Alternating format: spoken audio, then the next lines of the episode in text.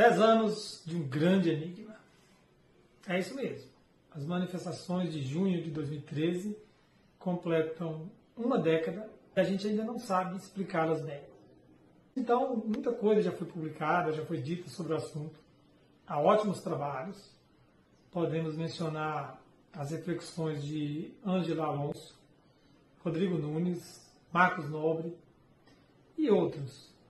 Eu penso que nós iniciamos, nós enquanto sociedade brasileira, entramos numa crise em 2013, uma crise política da qual ainda não saímos.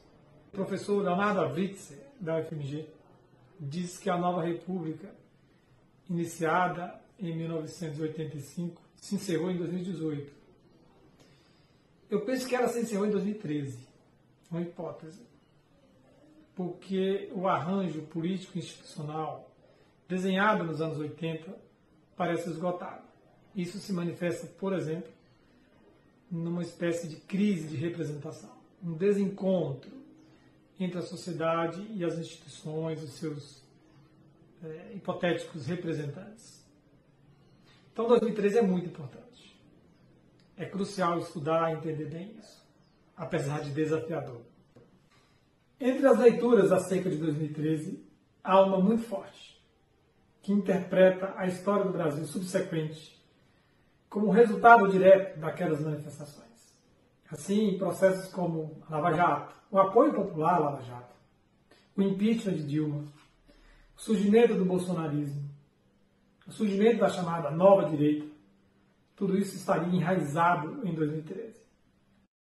2013 seria, então, uma expressão de um movimento que combina liberalismo com conservadorismo, reacionarismo, e aí nós teríamos explicadas, explicados os processos políticos que vivenciamos nos últimos anos. Eu não leio assim. Para mim, essa tese está equivocada. Por quê?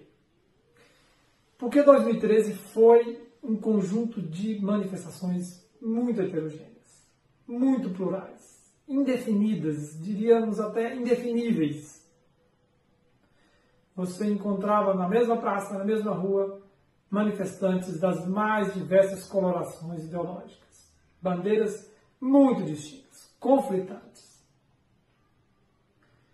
Não é um movimento com uma ideologia específica, é, digamos no popular, um balaio de gatos. O que nós temos são tentativas de interpretação e apropriação de 2013. No meio das manifestações, o professor Marcelo Ridente, da Unicamp já tinha chamado atenção para isso. Já havia ali disputas de interpretação, de narrativas. Essa que eu acabei de mencionar é uma delas. E não tem fundamento, a meu juízo. Para terminar, qual é a grande lição dessa história, dessa experiência histórica? A lição é que a realidade social, a vida concreta, é muito mais complexa, desafiadora, cinzenta do que as nossas tentativas de explicar. Por isso a gente tem que ter muita cautela, muita disposição para ouvir, para ler, para aprender. Aliás, qualquer conhecimento verdadeiro só se constrói dessa maneira.